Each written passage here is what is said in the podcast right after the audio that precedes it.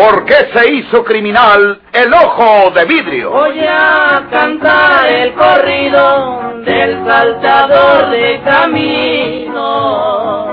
La borrascosa juventud de Porfirio Cadena. Cómo perdió uno de sus ojos y por qué tuvo que seguir la vida criminal perseguido por sus poderosos enemigos. Una nueva serie campilana del escritor norteño, Don Rosendo Ocaña.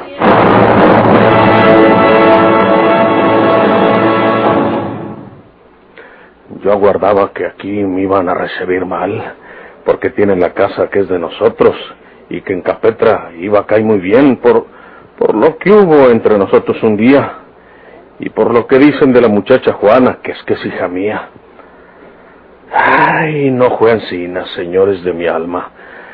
Allá me topo con un hombre que está enredado, o ha estado enredado con Petra, y no debo asustarme. ¿Quién las ha mantenido todo el tiempo que yo anduve lejos? ¿Quién miraba por ellas en todos los años que yo he estado fueras? ¿Quién le daba a Petra algún afeuto que necesitaba? Porque no es una vieja.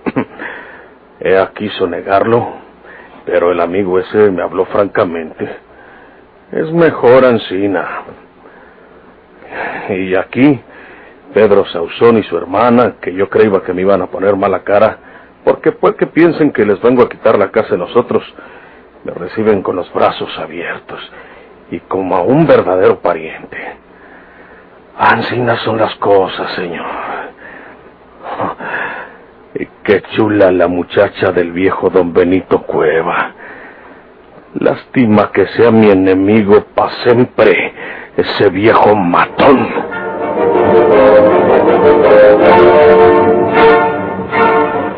Al parecer, estaba dando los resultados apetecidos el plan de don Benito Cueva.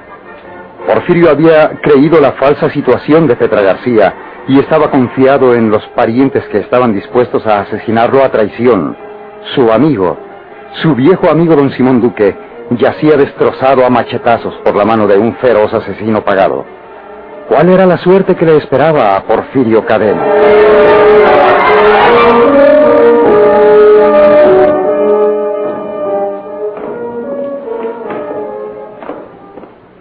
Está igual la casa que cuando vivía usted en Ea, tío Porfirio.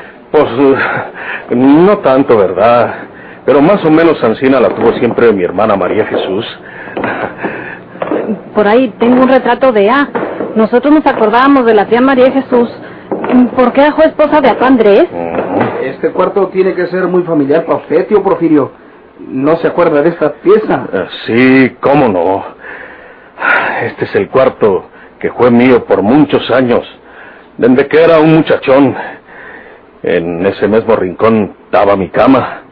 Pues aquí Chabela la ha arreglado por aquello de que nos caiga una visita, tío Porfirio. Porque pues eh, ya ve usted que no faltaba el amigo o el pariente que vienen de lejos eh, y que se quedan a dormir en el pueblo. Sí, Pues ahora será para usted. Tío Porfirio, no sabemos si va de paso o quiere quedarse en el pueblo.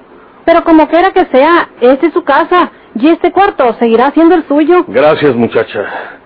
Les agradezco mucho a los dos el recibimiento que me hacen. Yo he corrido bastante por ahí, por esos mundos. Vengo cansado y quiero descansar aquí en mi tierra. eh, si me dejan. ¿Él se lo puede impedir, tío? ¿Quién sabe? Ustedes deben saber que no he sido una blanca palomita. Tengo algunas cuentas pendientes con la justicia. No porque yo haya querido buscarle un mal a Naiden, pero como desde muchacho tuve que andar detrás de los traidores que asesinaron a mis padres, y para defenderme, pues, al que se ha atravesado me lo he llevado entre las espuelas. No lo niego. Lo han obligado a matar, tío. Ya lo sabemos nosotros. Eso no le hace, tío. No tiene que ver nada de eso. Usted se queda aquí con nosotros, en su casa. Y la suerte que usted corra la correremos nosotros, no faltaba más. Gracias, Pedro. No trae equipaje, tío. No. Si usted quiere, voy ahorita al centro y le merco unas garras, tío Porfirio. Y yo te voy a dar con que las compres, Pedro. Vengo cansado, pero no amolado. Traigo dinero y, y esto lo van a saber nomás ustedes. Por ahí en la sierra, hace años, cuando yo tuve que vivir mucho tiempo por allá, enterré un dinero en plata y oro. Y nomás yo sé está. Y un día voy a sacarlo para lo que se ofrezca. Sí, tío. Sí. Eh, traigo algunas ropas en mi caballo, pero tuve que salir apresuradamente donde estaba. Y no tuve tiempo de pepenarlas. Se quedaron en que el viejo don Simón Duque.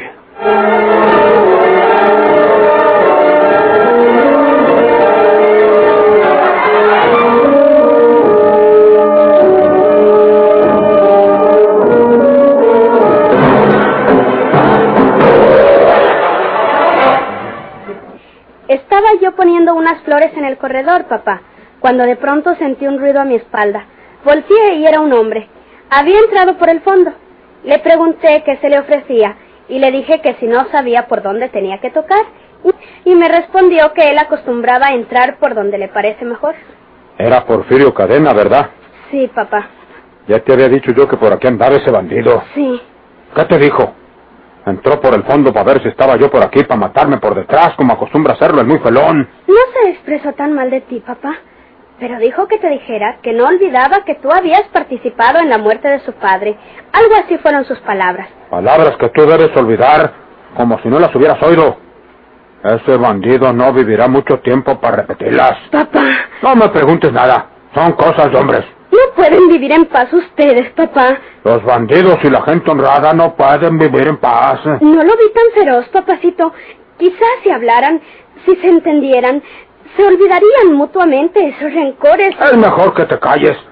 ¿O va a creer que ya te gustó ese pelado bandido? No, papá. Porque ustedes, las mujeres, cuando se trata de un buen hombre, bueno y honrado, como Agapito Reyes, que ya te ha hablado tres veces y que le has dicho que no, no les gusta.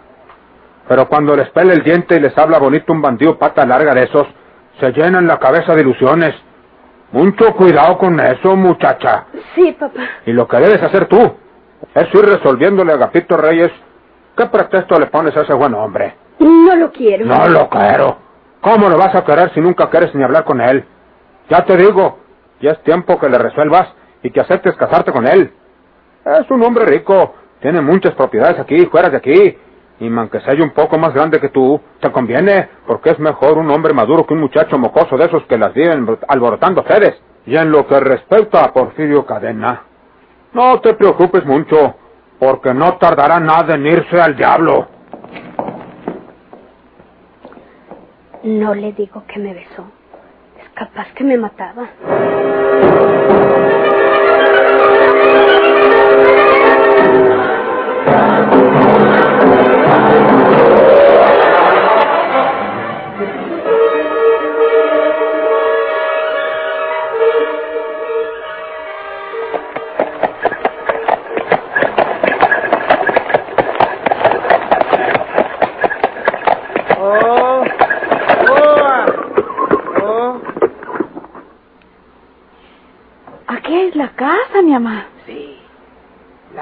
Que decíanos de nosotros. ¿eh?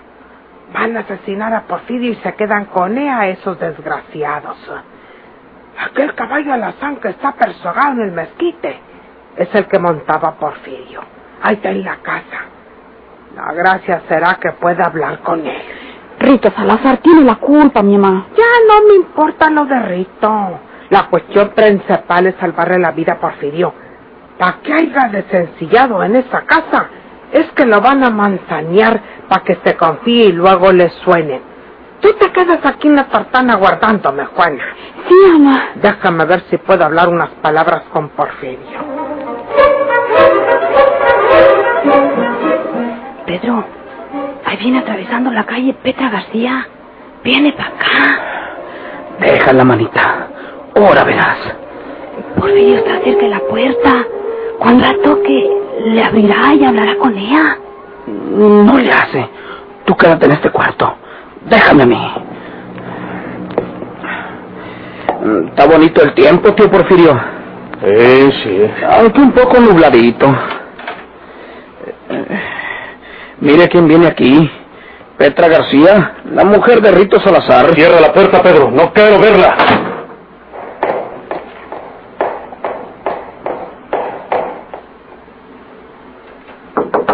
¡Porfirio! ¡Porfirio! No le abras. No contestes, Pedro. Porfirio, asesinaron a machetazos a don Simón Duque. ¿Qué?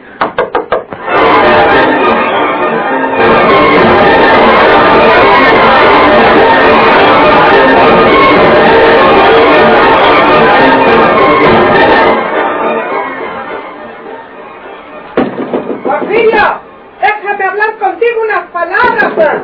Eso que dice que mataron a don Simón Duque tiene que ser mentiras de tío Porfirio. ¿Quién va a hacerle un mal a un buen viejo como él? Porfirio, te quieren asesinar. Me lo dijo Rito Salazar. Quieren a preparar un plan para asesinarte. Rito Salazar es el querido de ella. Quieren asustarlo a usted, tío, para que se vaya y no nos venga a molestar, ¿eh? Sí. Porfirio, yo fui en busca de don Simón Duque. Lo hallamos tirado en medio del jacal cocido a machetazos. Dijo, lo hallamos. Fueron ella y Rito entonces. ¿No sería tu amante el que macheteó a don Simón Duque? ¡Lárgate! No quiero hablar una palabra más contigo. Vete a juntar con Rito Salazar, tu hombre. ¿Estás creyendo lo que te dicen esos desgraciados, tarugo? ¿Qué has hecho, viejo? Y ya no eres el mismo. Nomás acuérdate que te lo vine a decir. Te tienen a preparar un plan para asesinarte. ¡Cuídate, tonto! ¡Adiós! Son puras mentiras de esa vieja tía Petra, tío Porfirio. No le habíamos contado esto. Petra García tiene pleito casado con nosotros. ¿Verdad, Isabel? Ven para acá.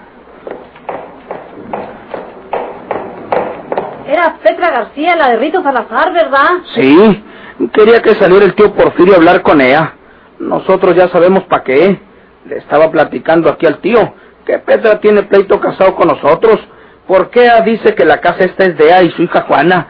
Que porque Juana es hija de usted, tío. ¿Y quién lo va a atestiguar? Petra, como lo sabe todo el pueblo, tiene muchos años de vivir con Rito Salazar. A mí me lo platicó una vecina, doña Enriqueta, que Rito y Petra viven juntos desde antes de que naciera la tal Juana. Y le estaba gritando que mataron a machetazos a don Simón Duque. Para ver si Ancina salió usted, tío Porfirio. Y luego cuando hablara con usted, le iba a decir que esta casa la quiere pa' ella y que la dejara venirse a vivir aquí. ¿Y para qué? ¿Para que traiga también a su Rito Salazar? No me importa Petra García. Yo la dejé hace muchos años. No tengo derechos sobre ella y no quiero tener tampoco obligaciones. Pero nomás hay una cosa que me preocupa. Él me dio su hospitalidad, es un amigo mío, y yo quiero estar seguro de que no le ha pasado nada. Y si le pasó algo, quiero ir en su auxilio. Y si alguien le hizo un mal, quiero que esta mano mía sea la que lo castigue. Y por lo tanto necesito salir a averiguar lo que haya de verdad respecto a eso que dijo Petra García, que habían macheteado a don Simón. Mire, tío, por eso no tiene que molestarse usted. Yo tengo mi caballo ensillado porque iba a salir ahorita para el centro a mercar un mandadito para atenderlo a usted como se lo merece. Bueno, pues primero voy hasta la casa de don Simón y me informo lo que le haya pasado. ¿Qué le parece? Anda, Pedro. Yo te agradezco tu buena voluntad. Anda y te informas de eso y me lo vienes a decir. Si alguien le hizo un mal a don Simón Duque, conmigo se va a entender.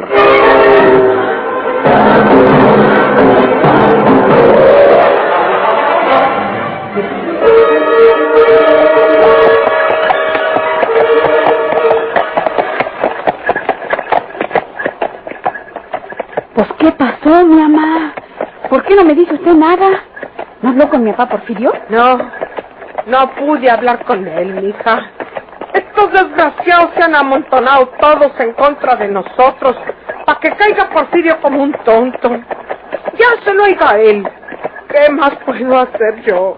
¿Le dijiste lo de don Simón? ¿Oíste los gritos? Le dije que a don Simón Duque lo mataron a machetazos, pero me gritó que si no serían los ritos al azar y yo los que lo matamos. Desgraciado creído. Ya hasta parece que lo entolbacharon esos desgraciados de los Sauzón. ¡Órale, animal! Parece que no se acuerda por fin de dónde vienen estos infelices. ¿Quién era Andrés Sauzón, el papá de Pedro y de Isabel? Un cobarde desgraciado que traicionó a Porfirio mil veces. y que tuvo que matarlo porque Ancina se las debía. El taconeo se encantado de la vida. Ya se lo haya el condenado.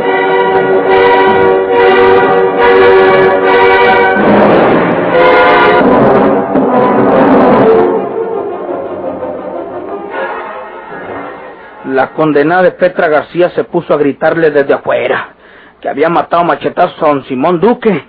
Se ve que Porfirio apreciaba al viejo don Simón, que con él se arreglaba.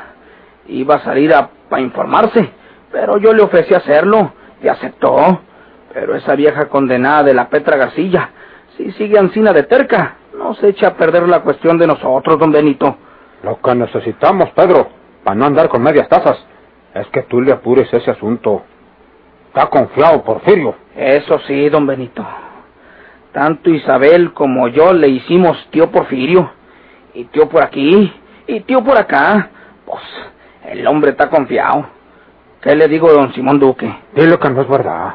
Pero si le digo que no es verdad, y ya luego lo sabe él, entonces le entra la desconfianza, don Benito. Ah, tienes razón.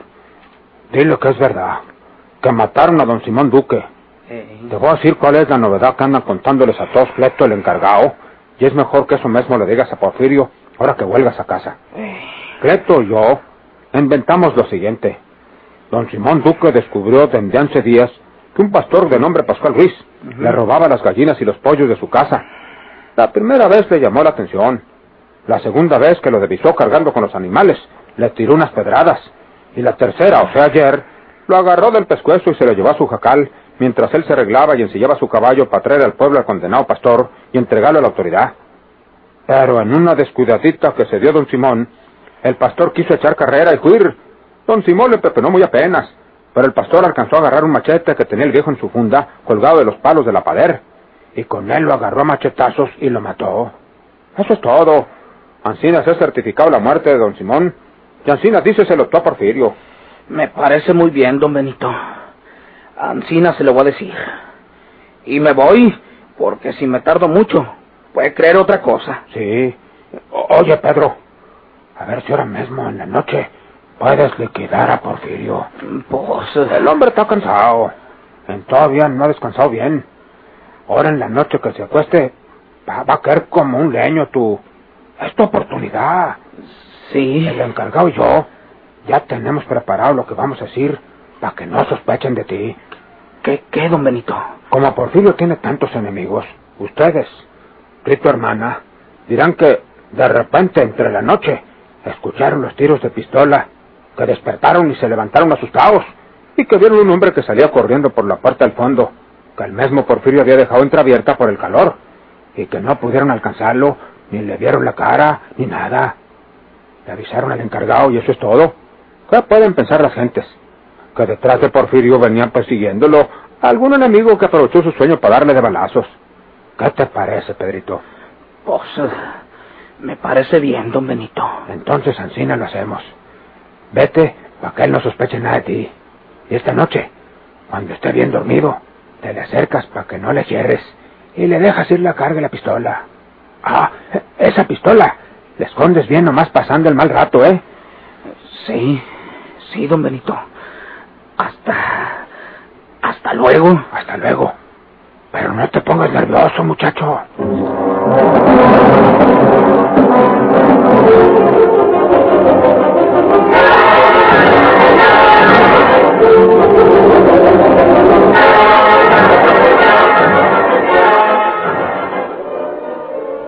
Papá, quiero decirte que que estuve escuchando lo que hablabas con Pedro Sauzón. ¡Tonta! Papá, ¿Cuántas veces te he dicho que no debes andar oyendo lo que no te importa, muchacha condenada? papá, ¿por qué hacen eso con ese hombre? ¿Por qué lo quieren asesinar? ¿Y qué quieres, tonta? Que lo dejemos vivo para que venga un día de estos y me asesinen a mí. ¿Por qué han de resolverse todas las cuestiones con sangre y con víctimas humanas, papá? ¿Por qué no hablar con las personas?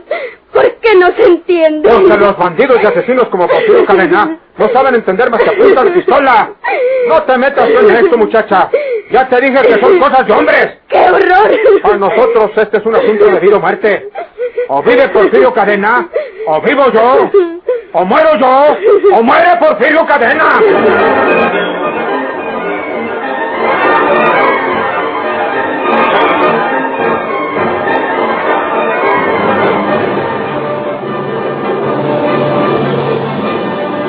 Qué se hizo criminal el ojo de vidrio?